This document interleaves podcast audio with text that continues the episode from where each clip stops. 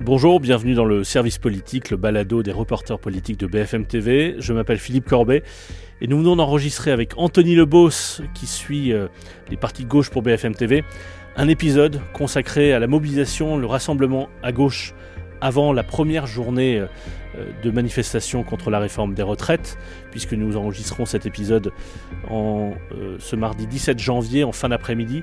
Anthony se trouve au gymnase Japy à Paris où va se tenir ce soir un meeting, une réunion publique qui rassemble tous les partis de gauche ensemble, une photo de famille pour montrer l'unité de la gauche avant ce rassemblement. Euh, avant ce rassemblement euh, contre la réforme des retraites jeudi. Est-ce que cette unité euh, de façade euh, ne masque pas quelques, quelques divergences ou, un peu plus en- entre ces partis de gauche Évidemment, on parle de tout ça dans cet épisode, donc enregistré avec Anthony Lebos.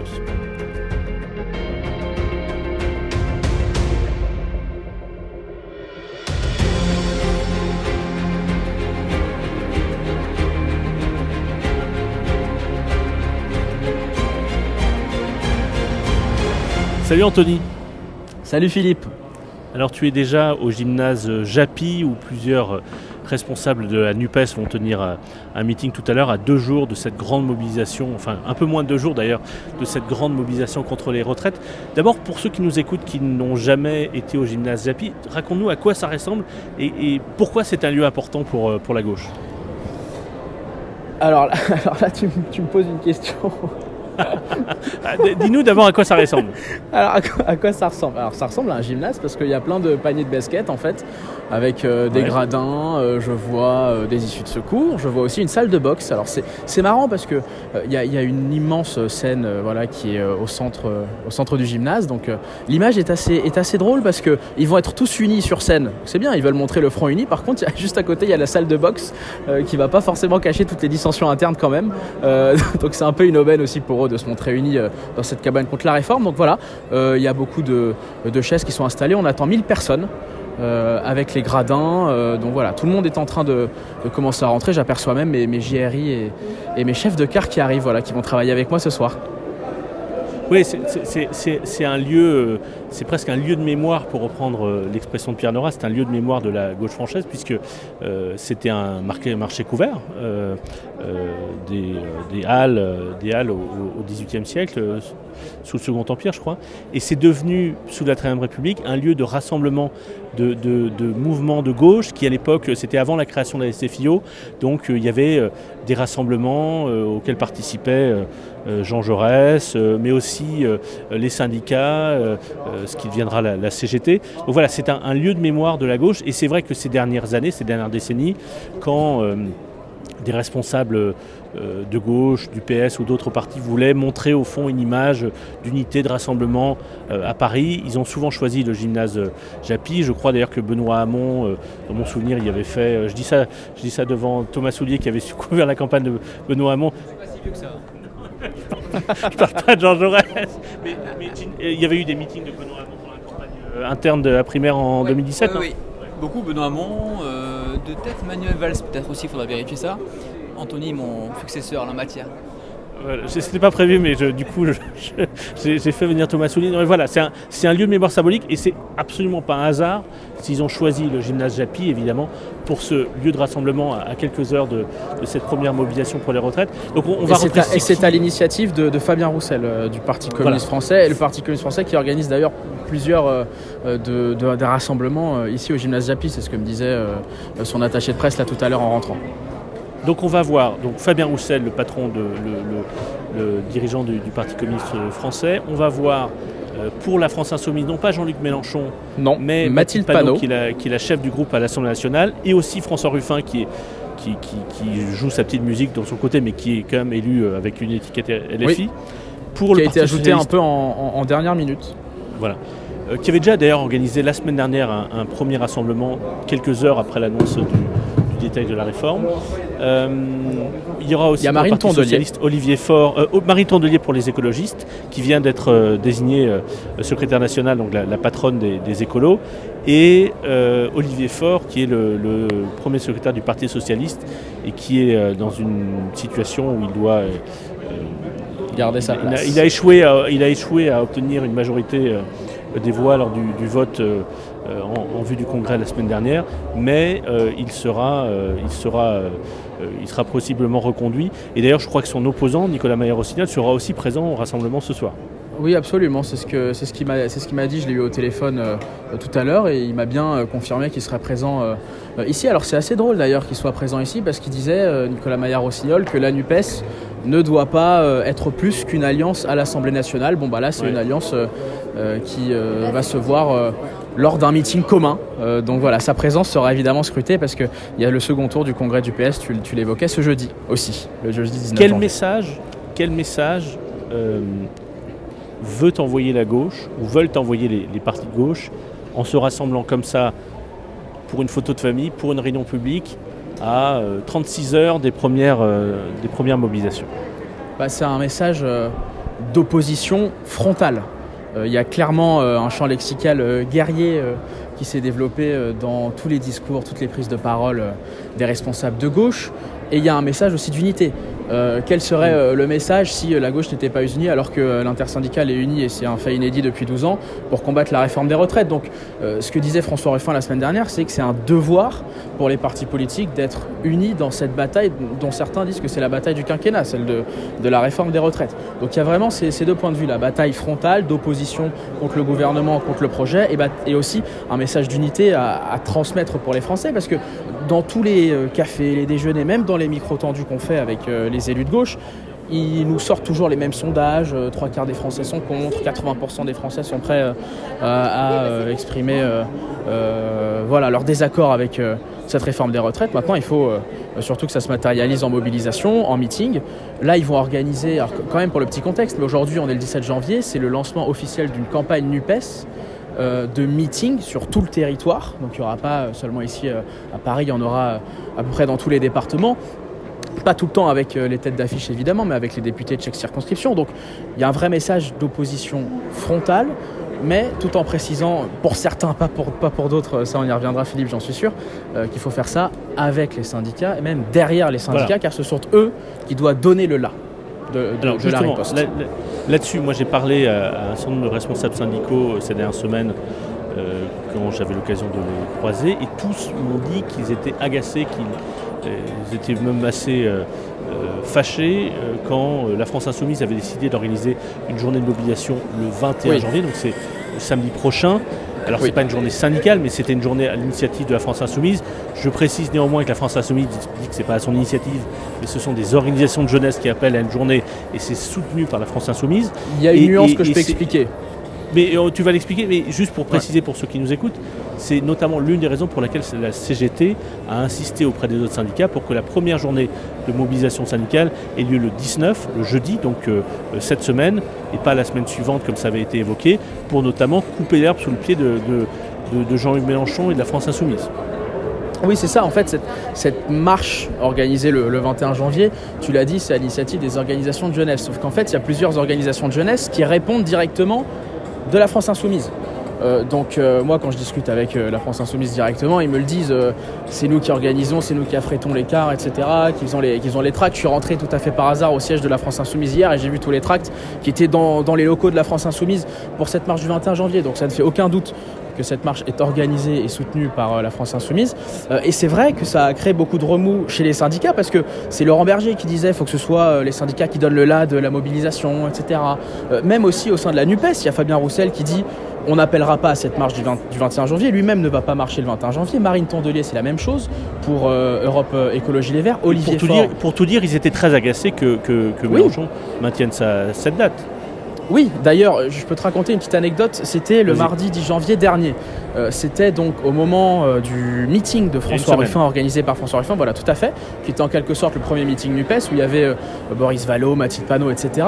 Et c'est à ce moment-là, le 10 janvier, où on a appris que la date du 19 janvier avait été choisie par les syndicats pour organiser leur premier appel à la mobilisation. Et on est allé discuter ensuite avec quelques cadres insoumis, on peut, on peut le dire, Clémentine Autain, qui, en mentionnant cette date du 21, a levé les yeux au ciel. Est-ce que vous allez maintenir cette date du 21 bah oui, en levant les eaux au ciel. Voilà, donc ça, veut aussi, euh, ça veut aussi euh, dire beaucoup parce qu'il y, a de l'agacement euh, dans les partenaires de la Nupes, au sein des insoumis aussi. Moi, j'ai, y, oui, c'est ça, y compris Vas-y, vas-y, mais euh, j'allais préciser un point là-dessus. Moi, j'ai discuté avec euh, des responsables insoumis, des députés insoumis, très agacés par ce choix euh, de, Jean-Luc Mélenchon, de Manuel Bompard à la tête du, mouvement, de maintenir cette date et qui trouvaient que c'était une très mauvaise idée alors qu'il y avait un combat important qui allait se mener dans le pays, dans la rue, au Parlement, d'apparaître désunis, en tout cas prendre le risque d'apparaître désunis. Oui, et hier, moi, je, re-regardais une conférence de presse de Jean-Luc Mélenchon qui date du 5 juillet 2022, où il disait il faut une initiative politique qui donne le là de la mobilisation sociale. En fait, c'est tout l'inverse de ce que veulent les syndicats. Et d'ailleurs, quand on écoute Jean-Luc Mélenchon euh, sur l'émission de France 2, l'événement, c'était, il me semble, Philippe, jeudi dernier, je crois. on a l'impression qu'il y a une forme d'inflexion de Jean-Luc Mélenchon où il dit euh, euh, voilà, il est très content que ce soit les syndicats qui donnent le là. Hier, il a dit à notre micro sur BFM TV je marcherai derrière les syndicats en interne, ça, a aussi beaucoup gueulé parce qu'il y a eu des, réunions évidemment préparatoires entre les autres partis de la NUPES et, euh, LFI.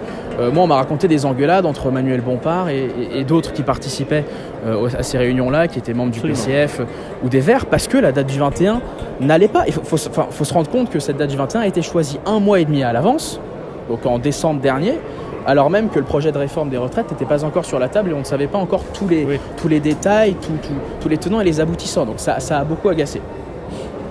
Euh, il y a un autre point qui est, important et, que ne manqueront pas de soulever euh, les macronistes ou les républicains qui soutiennent euh, cette réforme, c'est que la NUPES, certes, est unie ou s'affiche unie dans cette mobilisation contre la réforme des retraites.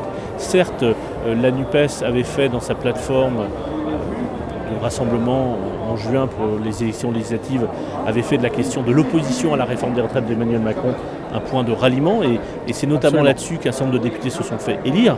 Mais en réalité, ils ne sont pas du tout, mais alors pas du tout d'accord entre eux. Ils seraient bien incapables d'ailleurs d'avoir un projet pour dire, enfin, de, présenter un projet alternatif en disant. Bah, euh, il le voudrait. Un projet, un projet alternatif qui rassemblera tout le monde. Oui, mais regarde, entre les socialistes, euh, enfin, franchement, ce sont les. La dernière réforme des retraites a été menée par une majorité socialiste à l'Assemblée nationale. Olivier Faure était député. Il a voté, comme les autres députés socialistes, notamment euh, l'allongement de la durée de cotisation. C'était le cœur de la réforme Touraine, donc pas d'augmentation de l'âge légal, mais l'augmentation de la durée de cotisation, c'est-à-dire 43 annuités. Il l'a voté et il va défiler euh, et il va parler ce soir au gymnase Japi à côté d'insoumis qui eux promettent le retour de la retraite à 60 ans pour tous, c'est-à-dire comme Mitterrand en 81. Bah, ah bah, tiens, il y a Fabien Roussel qui fait un point presse là-bas. Bon, heureusement, on a un micro BFM TV, voilà, je te raconte ce qui se passe un petit peu en direct. Oui, non, mais tu as tout à fait raison. En fait, le dénominateur commun, euh, c'est même pas la proposition d'une contre-réforme, c'est juste euh, l'opposition euh, à, la réforme des retraites. Moi, quand je discute avec eux, c'est vrai que dans les propositions, il y a beaucoup de choses qui sont différentes d'un parti à l'autre, mais ils essayent en fait de simplifier un petit peu leur discours, d'adoucir un petit peu leurs différences, pour qu'en fait, dans le message, parce que c'est aussi une bataille d'opinion, dans le message qui est destiné aux Français, il y ait une seule des revendications, c'est-à-dire ne pas accepter l'allongement de l'âge légal de départ à la retraite d'ici 2030 à, à 64 ans. Ils vont essayer de simplifier le message pour masquer un petit peu leurs différences, leurs divergences. Il faut dire que depuis quand même plusieurs semaines, euh, on nous tanne euh, au sein de la NUPES, à nous les journalistes, qu'il y aura un projet de réforme, un, contre, un projet pardon, de contre-réforme des retraites, où ils proposeront euh, des choses qui iraient à l'encontre du projet du gouvernement. On n'en a pas vu la couleur, sans doute parce qu'il y a beaucoup de débats internes sur la manière déjà évidemment de s'opposer et aussi de présenter le sujet. Tu, évoquais les divergences sur le fond. Il y a une autre, euh, non pas divergence, mais, mais euh, un autre élément qu'il faut avoir en tête, et, j'y repensais ces derniers jours, euh, en, repensant, enfin, j'ai ça en tête ces derniers jours en repensant à des conversations que j'ai eues avec François Ruffin, avec Fabien Roussel depuis plusieurs mois, y compris pendant la campagne présidentielle et la campagne législative, c'est que Fabien Roussel et François Ruffin font eux une analyse assez divergente de celle de, Jean-Luc Mélenchon par exemple, ou, même des écolos ou des socialistes autour du vote populaire. C'est-à-dire qu'ils considèrent que Marine Le Pen est tellement puissante aujourd'hui, euh, notamment dans l'électorat populaire, qu'elle peut gagner. Elle peut gagner en 2027, elle peut être très forte, et qu'au fond, il y a une urgence pour la gauche de s'adresser à un électorat populaire. Euh, et, s'adresser à cet électorat populaire, c'est aussi en creux dire que ce que Jean-Luc Mélenchon a réussi à faire euh, en 2017, en 2022, c'est-à-dire rassembler le vote de la jeunesse et le vote des, des, banlieues, pour simplifier, et, mhm. d'ailleurs aussi des, grandes villes, des quartiers populaires des grandes villes, ça ne suffira pas. Il faut aussi parler à la France des bourgs, à la France rurale, à une France des sous-préfectures, qui euh, aujourd'hui euh, peut-être se détournent en partie d'Emmanuel Macron, qui en tout cas ceux dans, ces, zones rurales, ces zones moins peuplées, qui cherchent un opposant à, Emmanuel Macron, se tournent plutôt vers Marine Le Pen. Et on voit bien à quel point Marine Le Pen a réussi à parler directement à cet électorat-là pour simplifier un mélange d'électorats euh, euh, désabusés, euh, désabusés un peu de gilets jaunes, mais pas seulement, et, surtout un dénominateur autour d'une France rurale, certains diraient une France périphérique. il y a un peu de ça quand même. Et, Fabien Roussel et François Ruffin, avec deux partis différents, deux analyses de stratégies différentes, disent quand même disent la même chose sur ce point-là. Oui. L'électorat populaire aujourd'hui est capté par Marine Le Pen. Il y a une urgence pour que la gauche s'adresse de façon plus directe à ces électorats-là et pas seulement un électorat bobo de cadres et, de, professeurs. Oui, et l'entourage d'ailleurs des deux personnalités politiques que tu as citées, à savoir Fabien Roussel et, François Ruffin, euh, le disent aussi clairement. C'est-à-dire que pourquoi Mélenchon n'est pas allé au-delà des 22% et pourquoi n'a-t-il pas réussi à capter plus que, que 22% au premier tour de la présidentielle? Parce qu'il n'a euh, pas parlé euh, de travail, parce qu'il n'a pas parlé de ruralité, euh, parce qu'il a, parlé, il a préféré parler espace, parce qu'il a préféré parler aussi climat, qui sont des sujets importants, mais ils disent en creux qu'il a abandonné ce sujet du travail. Et quand on entend Fabien Roussel, je vais peut-être me rapprocher un petit peu de son point passion qui est en cours, mais et quand on entend François Ruffin, il y a une forme de presque comme si, comme si au fond euh, la France insoumise euh, avait perdu un électorat parce qu'il n'arrivait plus à capter la colère des gens. Et quand les gens sont en colère, pour eux c'est très simple, c'est direction Rassemblement National.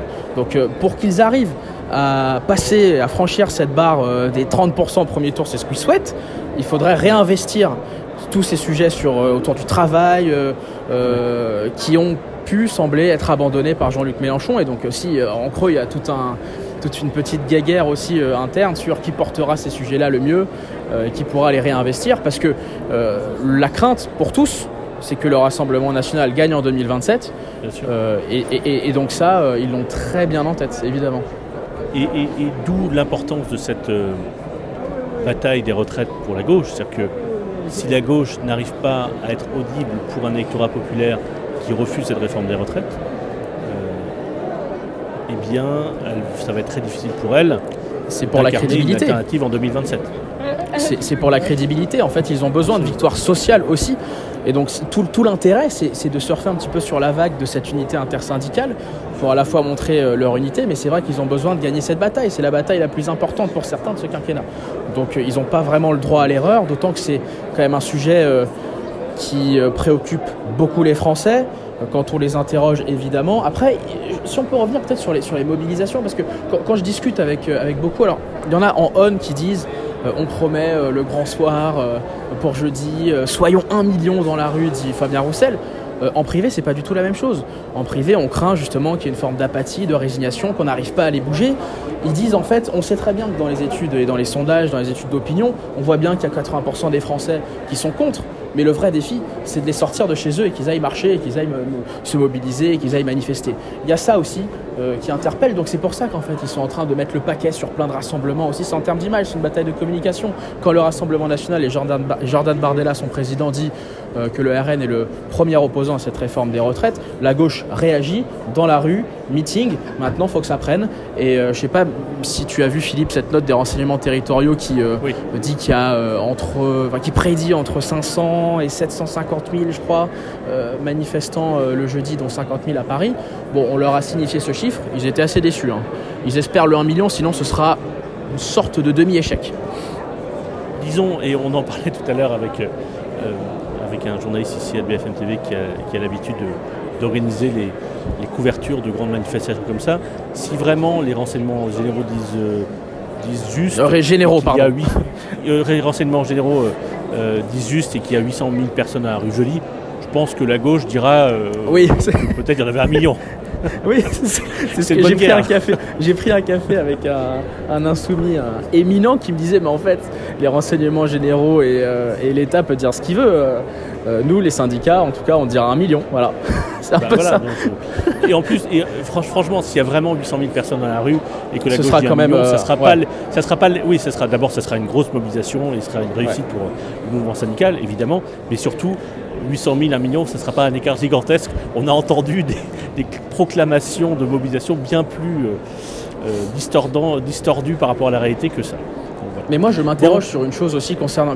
Je sais pas si j'ai encore un petit peu le temps de finir, mais c'est- en, tant que- en tant que journaliste, mais je m'interroge sur quelque chose. Pourquoi est-ce que Marine Tondelier et Fabien Roussel n'appellent pas à la marche du 21, alors que c'est quand même une marche qui appelle aussi à se battre contre la réforme des retraites euh, du point de vue de la Nupes C'est comme s'ils marquent un petit peu contre leur camp. Je sais pas comment tu vois un petit peu la, la chose, Tu- Philippe. euh, Tu, tu veux dire que tu veux dire que l'après Mélenchon a déjà commencé et que ça suscite des, des- des- des stratégies parfois étonnantes au sein de LFI et en dehors de LFI dans la Nupes? Ah bah ça, ça oui, ça, ça, ça oui.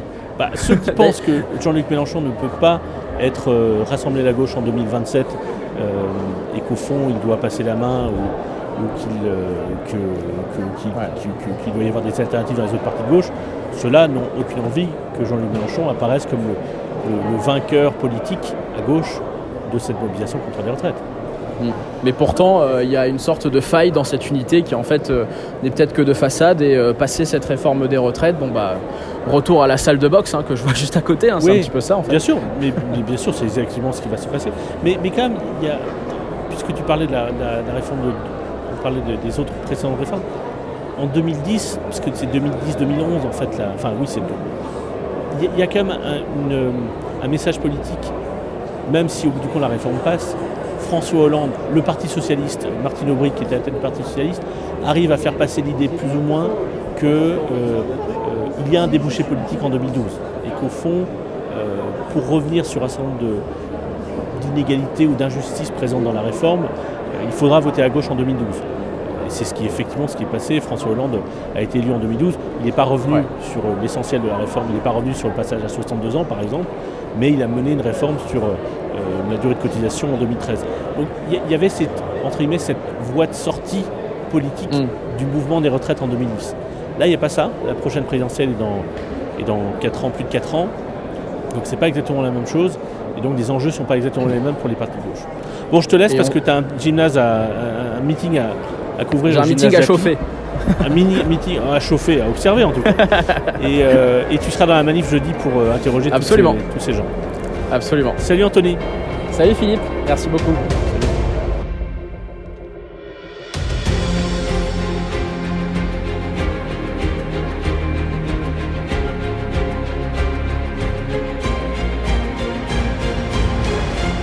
D'avoir suivi cet épisode. On se retrouve dans les prochains jours et les prochaines semaines, à n'en pas douter, pour parler de la réforme des retraites.